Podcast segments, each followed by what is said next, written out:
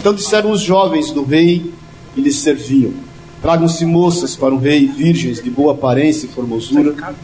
Põe o rei comissários em todas as províncias do seu reino, que reúnam todas as moças, virgens de boa aparência e formosura, na cidadela de Suzã, na casa das mulheres, sobre as vistas de Egai, eunuco do rei, guarda das mulheres, e deem-se-lhes os seus ungüentos. A moça que cair no agrado do rei, essa reine em lugar de Vasti. Com isto concordou o rei e assim se fez. Ora, na cidadela de Suzã havia certo homem judeu benjamita chamado Mordecai, filho de Jair, filho de Simei, filho de Quis, que fora transportado de Jerusalém com os exilados que foram deportados com Jeconias, rei de Judá, a quem Nabucodonosor, rei de Babilônia, havia transportado. Ele criara Adassa, que é Esther, filha de seu tio, a qual não tinha pai nem mãe, e era jovem, bela, de boa aparência e formosura, tendo-lhe morrido o pai, Mordecai a tomara por filha. E se divulgando, pois, o mandado do rei e a sua lei, ao serem ajuntadas muitas moças na cidadela de Suzã, sob as vistas de Egai, levaram também a Esther à casa do rei, sob os cuidados de Egai, guarda das mulheres. A moça, que lhe pareceu formosa, e alcançou favor perante ele, pelo que se apressou em dar-lhe os ungüentos, os devidos alimentos, como também sete jovens escolhidas da casa do rei, e a fez passar com suas jovens para os melhores aposentos da casa das mulheres. Esther não havia declarado o seu povo, nem a sua linhagem, pois Mordecai lhe ordenara que não o declarasse. Passeava Mordecai todos os dias diante do átrio da casa das mulheres, para se informar de como passava Esther e do que lhe sucederia. Em chegado o prazo de cada moça vir ao rei Assuero, depois de tratada segundo as prescrições para as mulheres por doze meses, porque assim se cumpriam todos os dias de seu embelezamento, seis meses com óleo de mirra, seis meses com especiarias e com os perfumes e ungüentos em uso entre as mulheres. Então é que vinha a jovem ao rei, e ela se dava o que desejasse para que levar para levar consigo da casa das mulheres para a casa do rei. À tarde entrava e pela manhã tornava à segunda casa das mulheres, sob as vistas de Sagaz, eunuco do rei, guarda das concubinas. Não tornava mais ao rei, salvo se o rei a desejasse e ela fosse chamada pelo nome. Esther, filha de Abial, tio de Mordecai, que tomara por filha quando lhe chegou a vez de ir ao rei, nada pediu, além do que disse Eugal, Egai, eunuco do rei, guarda das mulheres. E Esther alcançou o favor de todos quantos haviam. Assim foi levada Esther ao rei Assuero, a casa real no décimo mês, que é o mês de Tebete, no sétimo ano do seu reinado. O rei amou a Esther mais do que todas as mulheres, e ela alcançou perante ele favor e benevolência, mais do que todas as virgens, pôs na cabeça a coroa real e a fez rainha em lugar de Basti. Então o rei deu um grande banquete a todos os seus príncipes e aos seus servos. Era o banquete de Esther concedeu era o banquete de Esther, concedeu alívio às províncias e fez presentes segundo a generosidade real.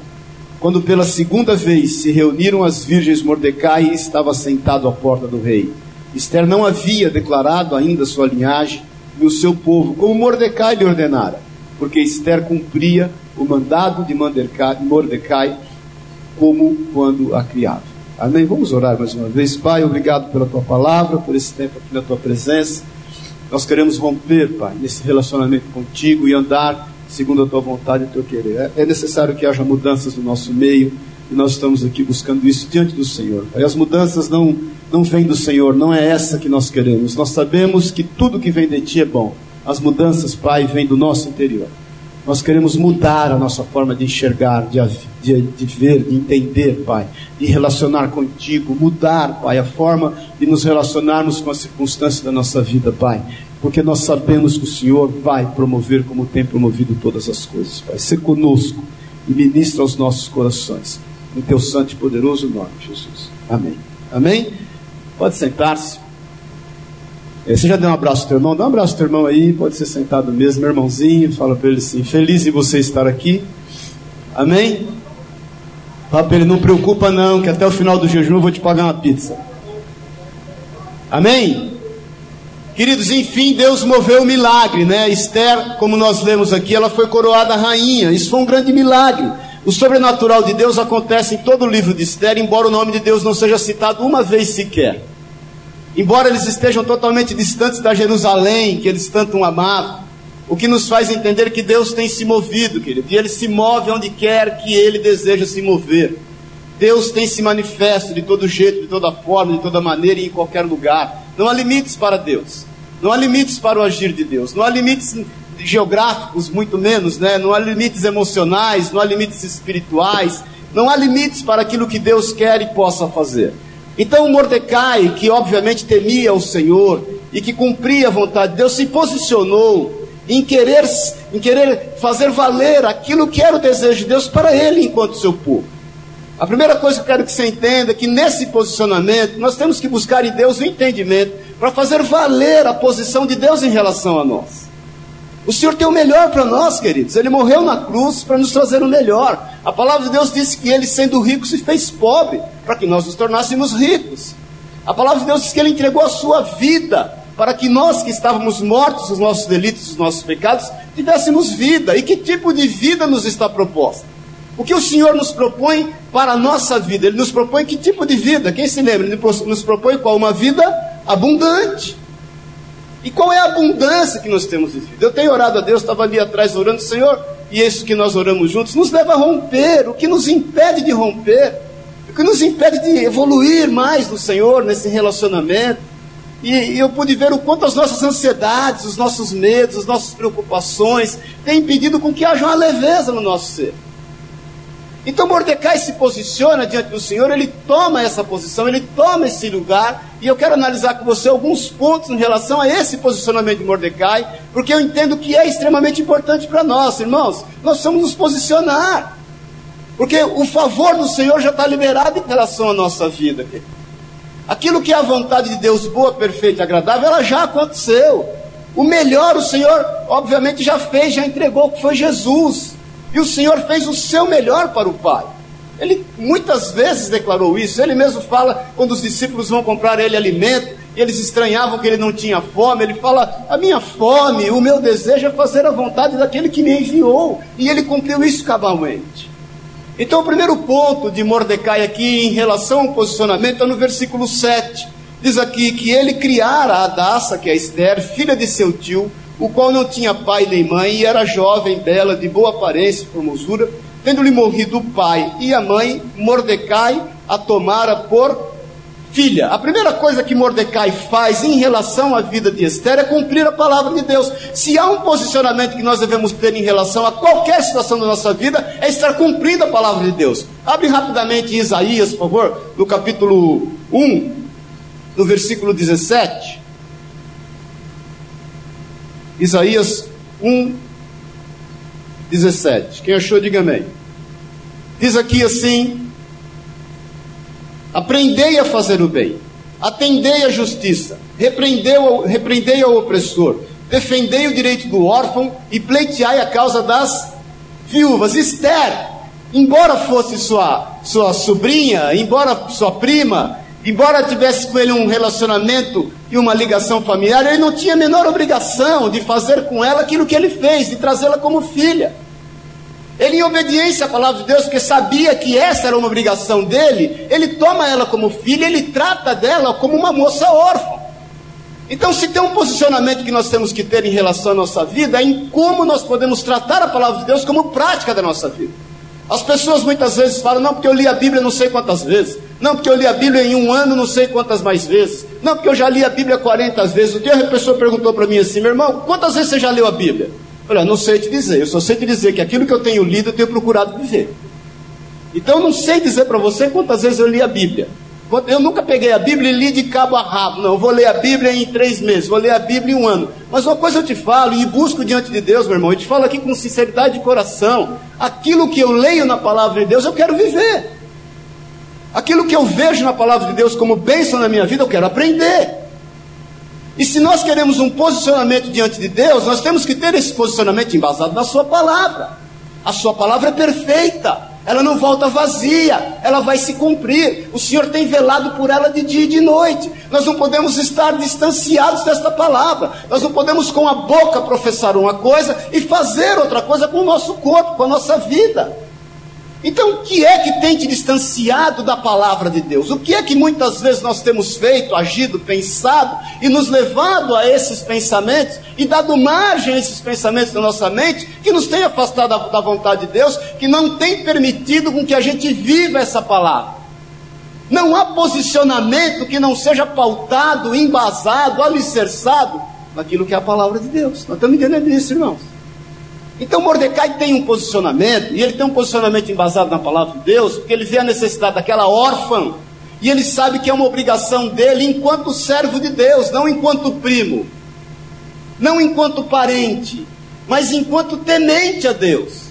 Queridos, nós temos obrigações em relação às pessoas que nos cercam. Nós temos obrigações em relação à nossa casa, nós temos obrigações em relação à nossa família como um todo, nós temos obrigações em relação a todo o contexto social que nós estamos inseridos. E se nós quisermos praticarmos o bem, nós temos que buscar viver o bem. Abre Tiago 1, por favor, 27. Quem está disposto a ler a Bíblia aí, diga-me. Tiago 1, 27. A religião pura e sem mácula para com o nosso Deus e Pai é esta: dois pontos. Visitar os órfãos e as viúvas nas suas tribulações e a si mesmo guardar-se incontaminado do mundo.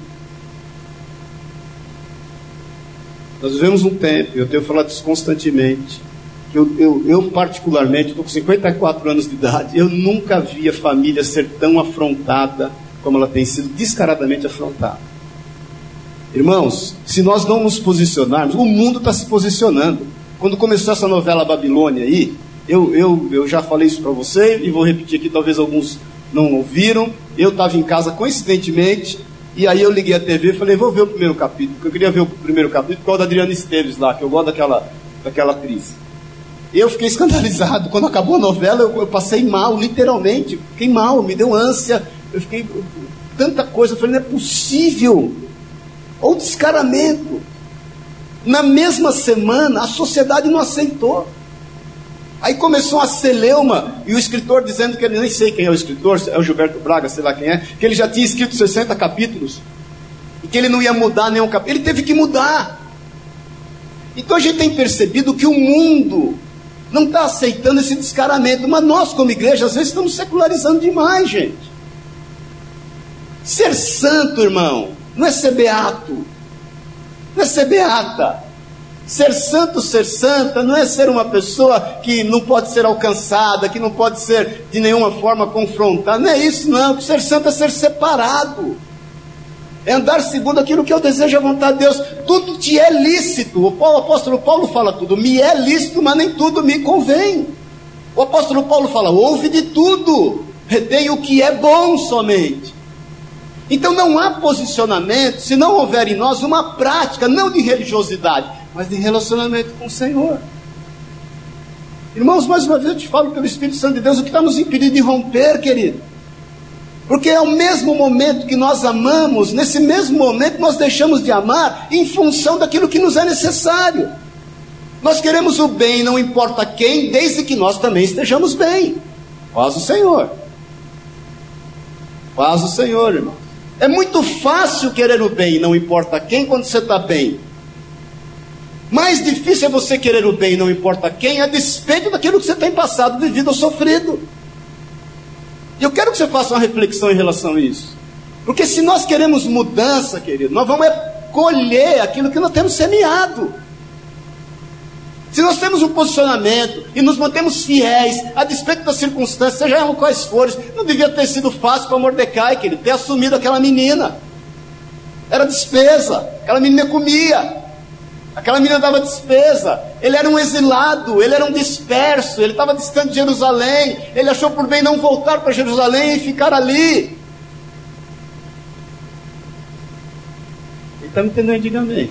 Então deixa o Espírito de Deus ministrar o teu coração, querido, para que nós sejamos realmente, estejamos rompendo Porque nós temos é que andar segundo aquilo que é a vontade de Deus e praticar, seja lá o que for, aquilo que Deus tem determinado em nós, em amor, para quem quer que seja, a despeito daquilo que nós temos passado. Nós temos passado, vivido situações adversas, muitas vezes problemas sérios. Eu conheço a vida de alguns aqui, sei que são problemas sérios, mas isso não pode nos impedir de continuar fazendo aquilo pelo qual nós somos chamados. É um chamado, irmão.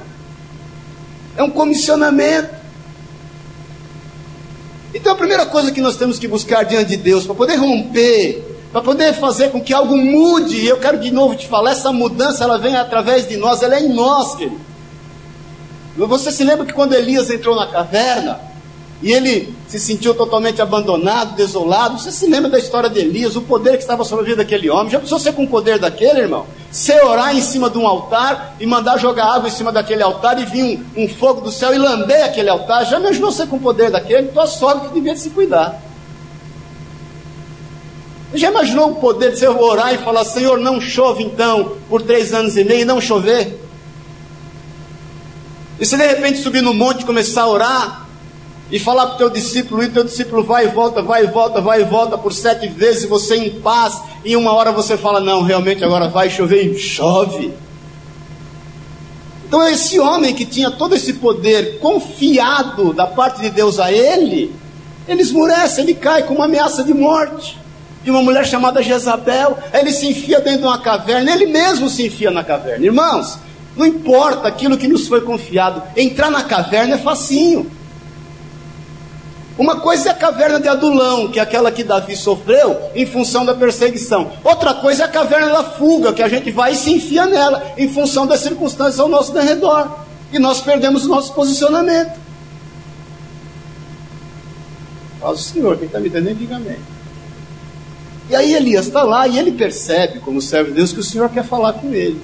Só que ele percebe que Deus quer falar com ele, mas ele entende que Deus vai falar da forma dele, Elias da forma que ele pudesse entender. Então ele pensa que através do maremoto, vem o maremoto lá, vem o terremoto, vem a tempestade, e nenhuma dessas situações o Senhor fala. Aí de repente ele está quietinho e vê uma brisa suave, tranquila, inesperada, incalculada ao olho e aos ouvidos de um profeta. Deus fala com ele. E o que é que Deus fala com ele? Quem se lembra? O Senhor fala o que para ele? Elias, está fazendo o que aí? Quem te mandou estar aí? Ô, meu irmão, te falo em nome de Jesus. Te mandou entrar nessa caverna de tristeza, de impossibilidades, de dificuldades, de desalentos? Te mandou entrar nessa caverna. Te deu morte para estar numa caverna onde nada pode acontecer onde o milagre de Deus não pode mais mover, onde o sobrenatural não pode acontecer, onde nós não podemos evoluir. Quem é que te mandou? Fala para mim, quem é que te mandou entrar nessa caverna onde as coisas não acontecem mais? Onde paralíticos não andam, onde surdos não ouvem, onde cegos não veem, onde mortos não ressuscitam, onde cativos não são libertos? Quem é que te mandou entrar numa caverna que teu filho, tua filha não pode ser liberto, liberta? Quem te mandou entrar numa caverna que os teus negócios não prosperam, não podem prosperar e não podem andar, e cheio de dificuldades? Quem eu te falo em nome de Jesus, quem é que te mandou entrar nessa caverna, meu querido? Onde nada acontece lá dentro, onde só tem medo, solidão, depressão, estresse. Porque Elias estressou, querido, ele deprimiu. E o Senhor, depois de perguntar para ele: O que você está fazendo aí? Ele responde: Estou aqui sozinho, todos me abandonaram. Senhor fala: Meu filho, dá sem cessar. Eu tenho sete mil almas que não se contaminaram. Irmão, você pode avaliar quantas pessoas têm orado por você, pela tua casa, pelos teus filhos, você nem lembra o nome. Pois estava lá Pedro e João presos, porque eles foram usados por Deus para curar o coxo na porta formosa do templo. Lembra-se disso? foram presos, humilhados, porque tavam, foram, foram ministrar cura num homem. E tinham sido açoitados, tinham sido rasgadas suas vestes. A pressão emocional daquela prisão você não pode avaliar. Você pode avaliar aquilo que você consegue enxergar com os olhos naturais. Agora, se você perceber a pressão emocional, quem já foi preso aqui? Eu já. Hoje é dia de confessar pecado. Por causa de racha de automóvel, eu tinha 19 anos de idade, Eu nunca passei tanto medo na minha vida.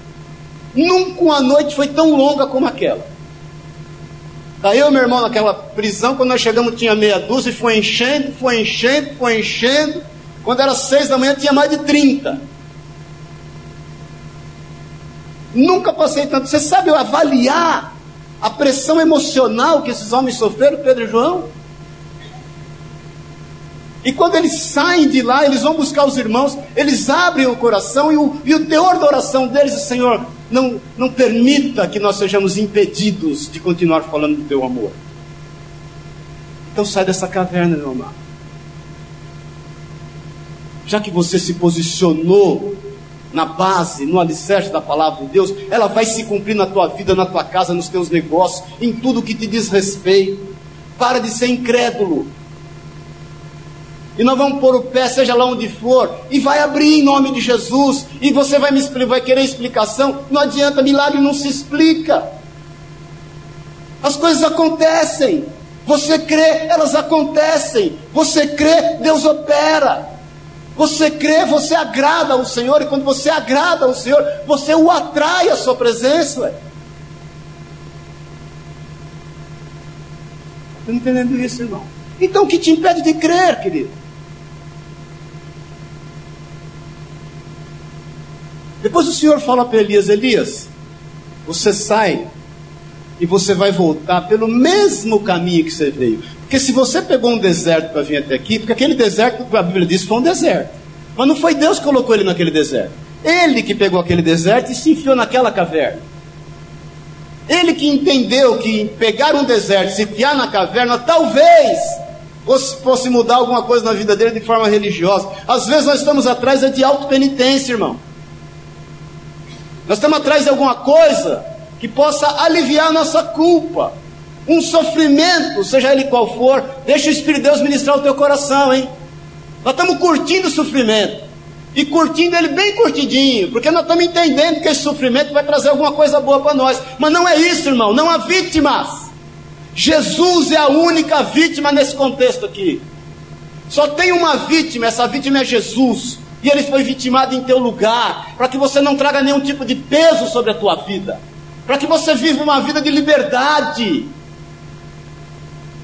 uma vida dependente do Senhor, independente de qualquer circunstância, porque milagres estão disponíveis a acontecer.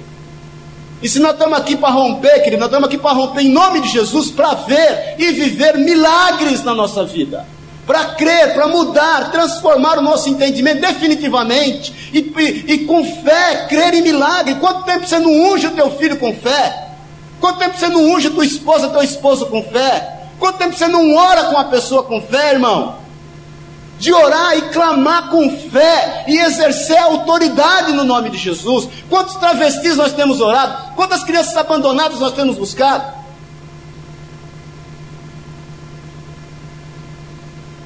Quantos milionários nós temos mentido?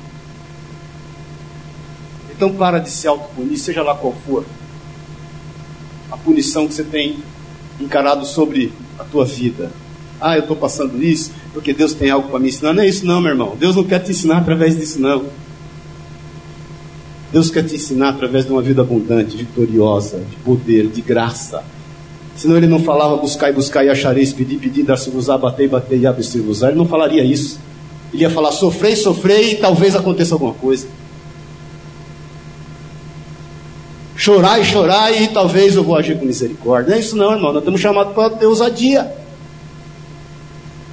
Então a primeira coisa que nós temos que buscar diante de Deus é esse posicionamento. E na sua Senhor aqui, a tua palavra diz. A tua palavra diz que os meus filhos vão ser ensinados do Senhor. A tua palavra diz que se eu tomar algo mortífero, nada vai me acontecer. A tua palavra diz que a maldição sem causa não encontra posto. Tem gente que está com medo de macumba, irmão. Tem irmão, tem crente com medo de macumba.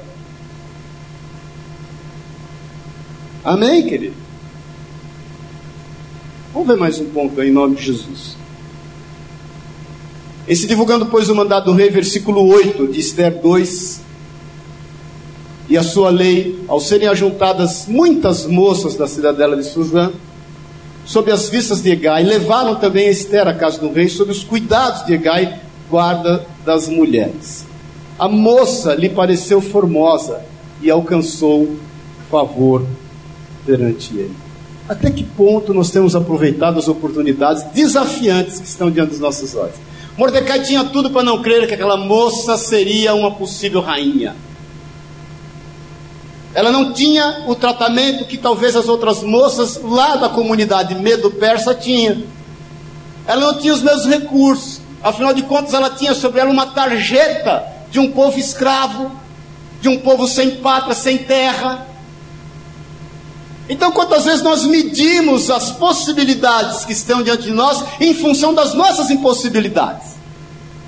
Quantas vezes nós mensuramos as oportunidades que Deus nos tem dado em função das nossas dificuldades? Hoje eu vi um filmezinho no Face, não sei se vocês já viram, de um labrador com um galho na boca. Já viu isso? Não?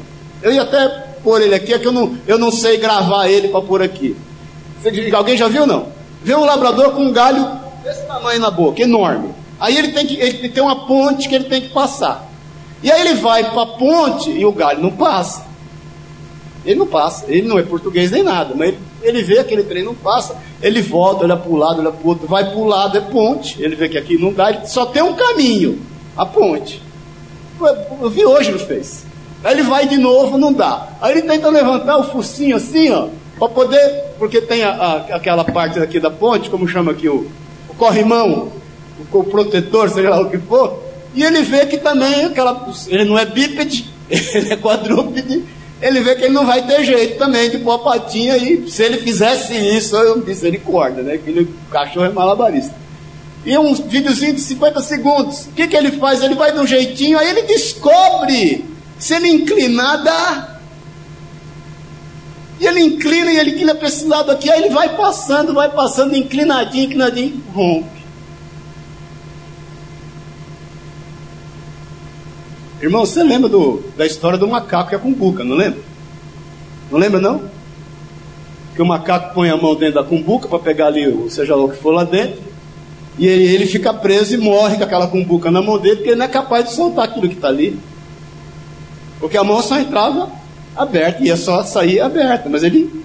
Então às vezes nós nos apegamos às nossas impossibilidades, nós nos apegamos às situações que a gente não vê oportunidade em nada. Muito pelo contrário, a gente acha que a oportunidade foi feita por Deus para nos humilhar. A gente acha que as dificuldades estão diante de nós para nós reconhecermos que nós não somos nada.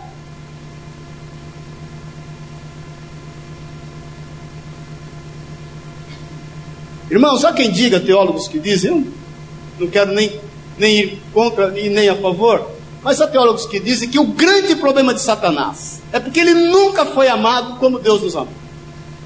E que ele nunca teve a chance que nós sempre tivemos. Então, deixando teologia e aspecto é, teológico de lado, nunca, irmãos, nunca ninguém foi tão amado como você. Nunca ninguém foi tão preferido como você. Nunca ninguém foi tão querido como você.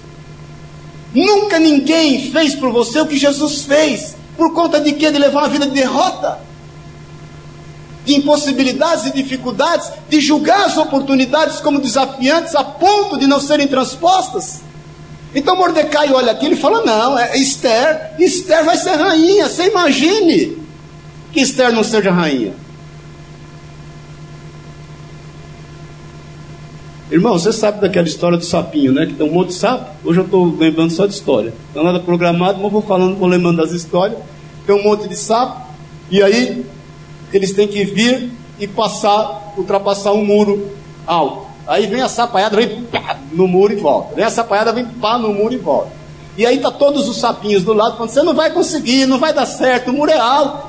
E aí lá uns mais ousados, pá no muro caía, e pá no muro caía. Vem um sapinho, todo mundo falando, não vai conseguir, não vai conseguir, o muro é alto, o muro é alto. Já lembra dessa história? Ele pula o muro. Aí foram falar com ele, descobriram que ele era surdo. Por isso que ele pulou o muro.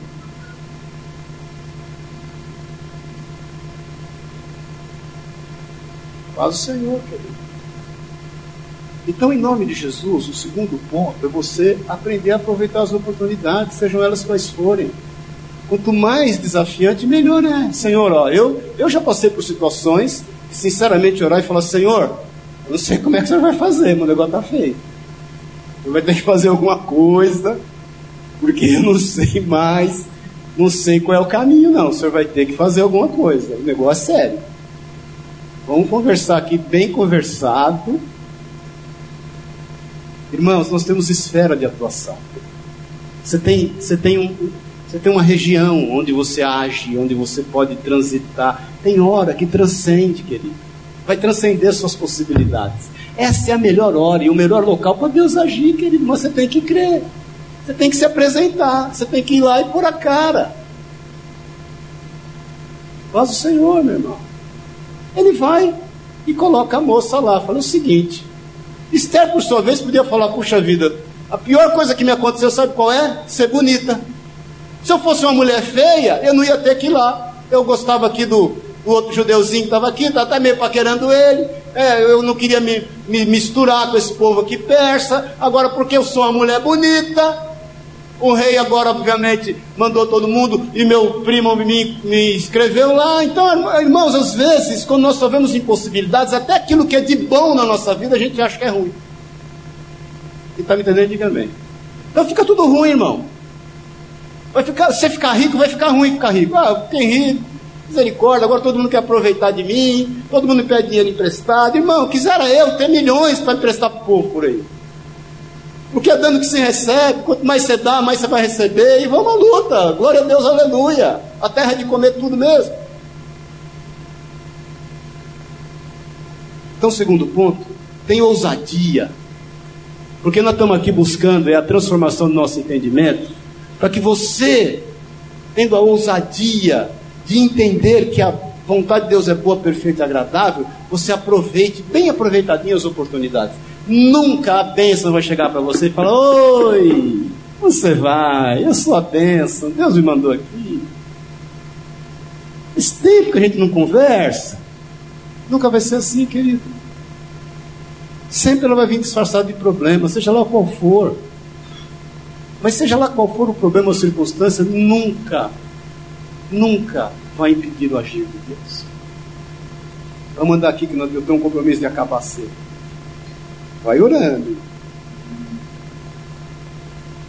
Versículo 10, presta atenção. Esther não havia declarado o seu povo nem a sua linhagem, pois Mordecai lhe ordenara que não a declarasse. Querido, você aproveita as oportunidades, mas tenha sempre uma estratégia. Você não é, olha, você é obrigado a não mentir, mas você não é obrigado a falar a verdade.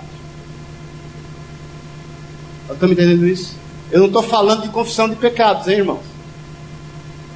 Eu não estou falando de se, se expor a um irmão ou buscar um conselho e ser sincero e verdadeiro em relação a esse conselho para buscar cura na tua vida. Mas Samuel, que quando foi ungir Davi na casa de Jessé, o Belemita, lembra-se disso? Quando Deus fala para ele assim, é o seguinte, Saul já era. Você pega aqui, pega o novilho, você pega aqui e vai ungir Davi, que vai ungir o filho de, de Gessel Benjamita. Ele não sabia que era Davi ainda. Primeira coisa que Samuel fala: Senhor, gelada, obrigado, o senhor não pôs uma gelada. Como é que eu vou sair daqui? No caminho, com certeza os anciões vão me, vão, vão me encontrar e vão me perguntar: onde você vai? Eu vou falar o quê? Vão ungir um novo rei? Eles vão contar para o rei, o rei vai me matar. O que o senhor fala para ele é o seguinte: então você pega um cordeirinho, se alguém te encontrar no caminho, você diz que vai na casa de Gessel Belevita e vai oferecer ali um holocausto.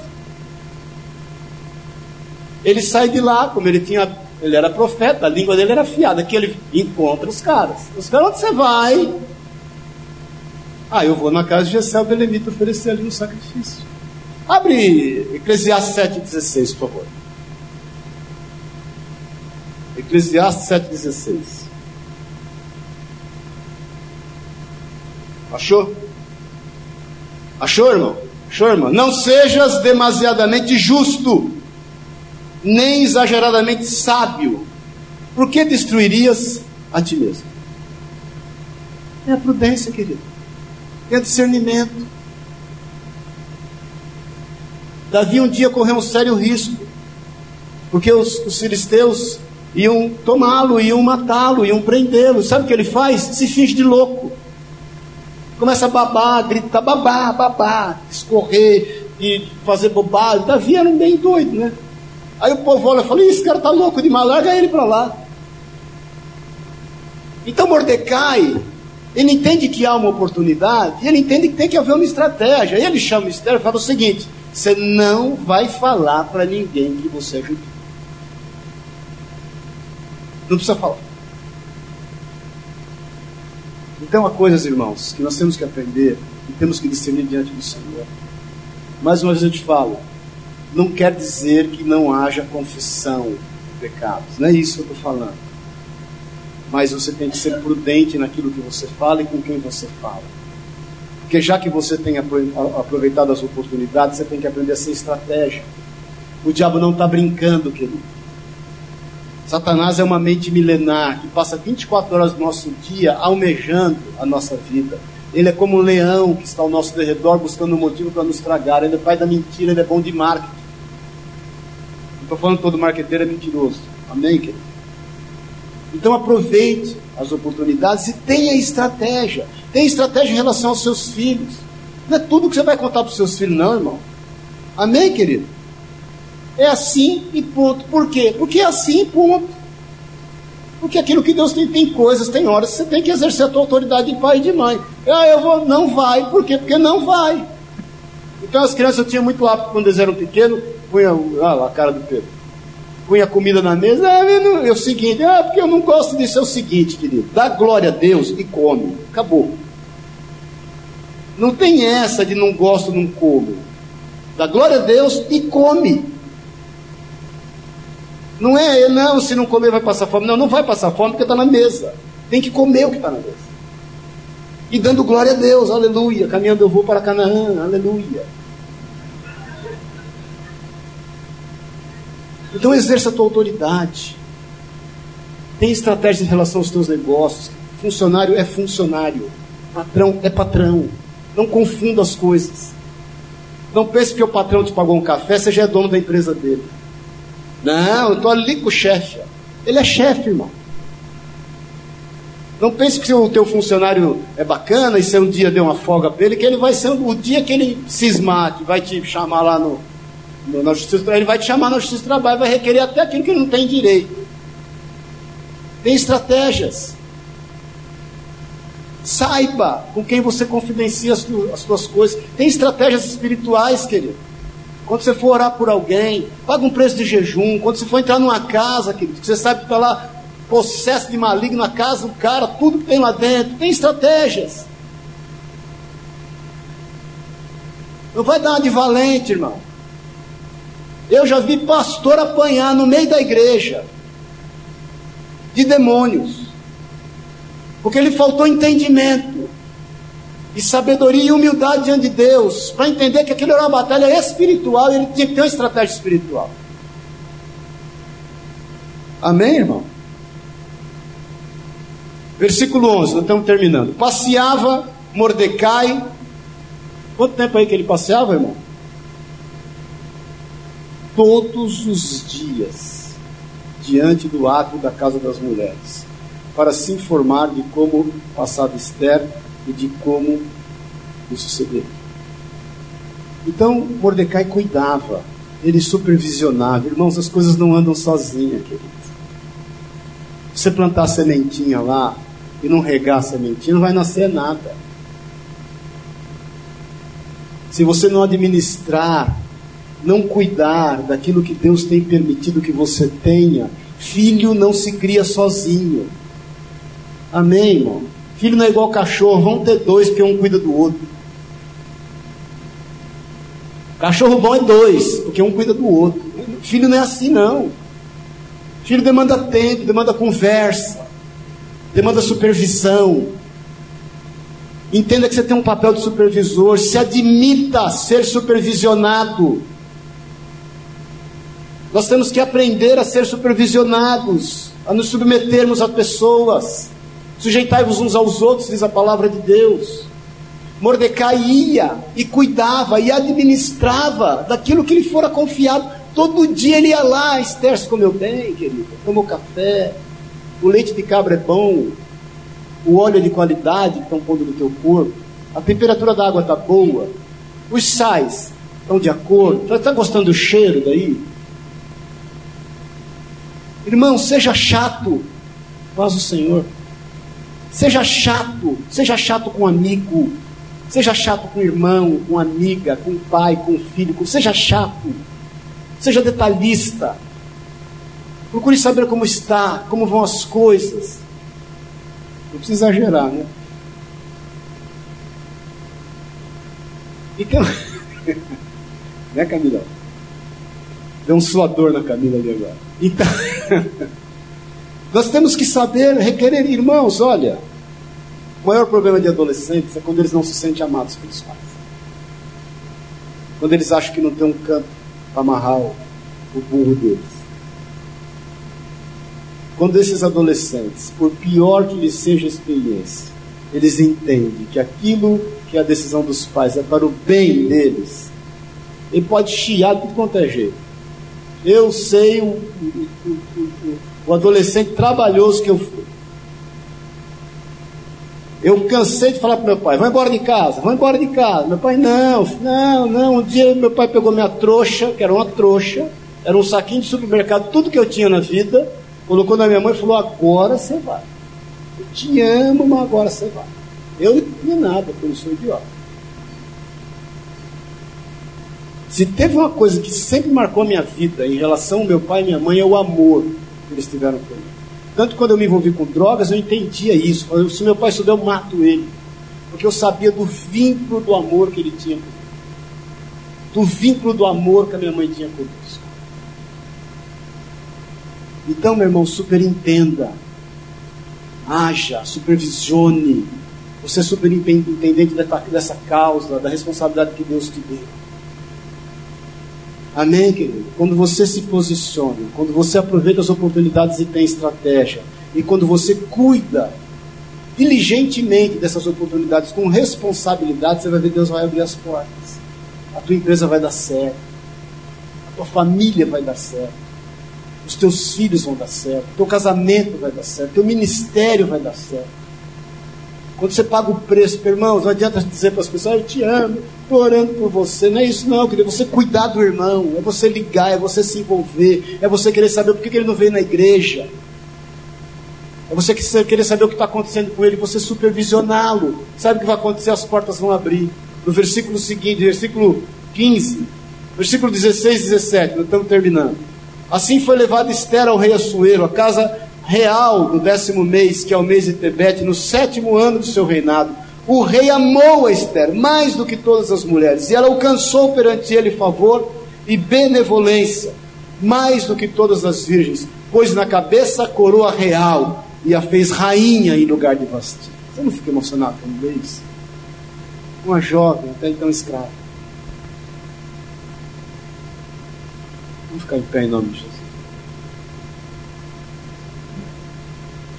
As portas vão se abrir. Eu quero te dizer que eu ia ler mais uns 4, 5 versículos aqui. Eu pulei tudo, viu? Eu não achar ruim comigo. Olha aqui para mim um pouquinho. O que está te impedindo? Sabe onde está teu impedimento, irmão? Eu fiquei vendo aquele videozinho do cachorro, estava vendo a hora dele jogar aquele trem no chão.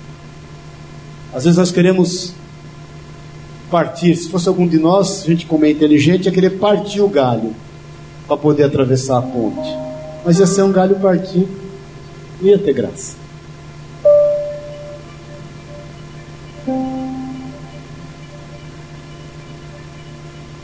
Onde nós estamos e onde nós queremos chegar? Onde é que o Senhor está nos aguardando?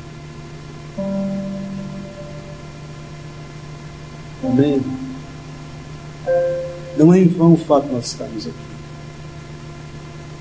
Eu quero te desafiar para que esses dias, esses quatro dias, hoje e mais três dias, você, nesse jejum, você ore ao Senhor e fala: Senhor, eu quero romper.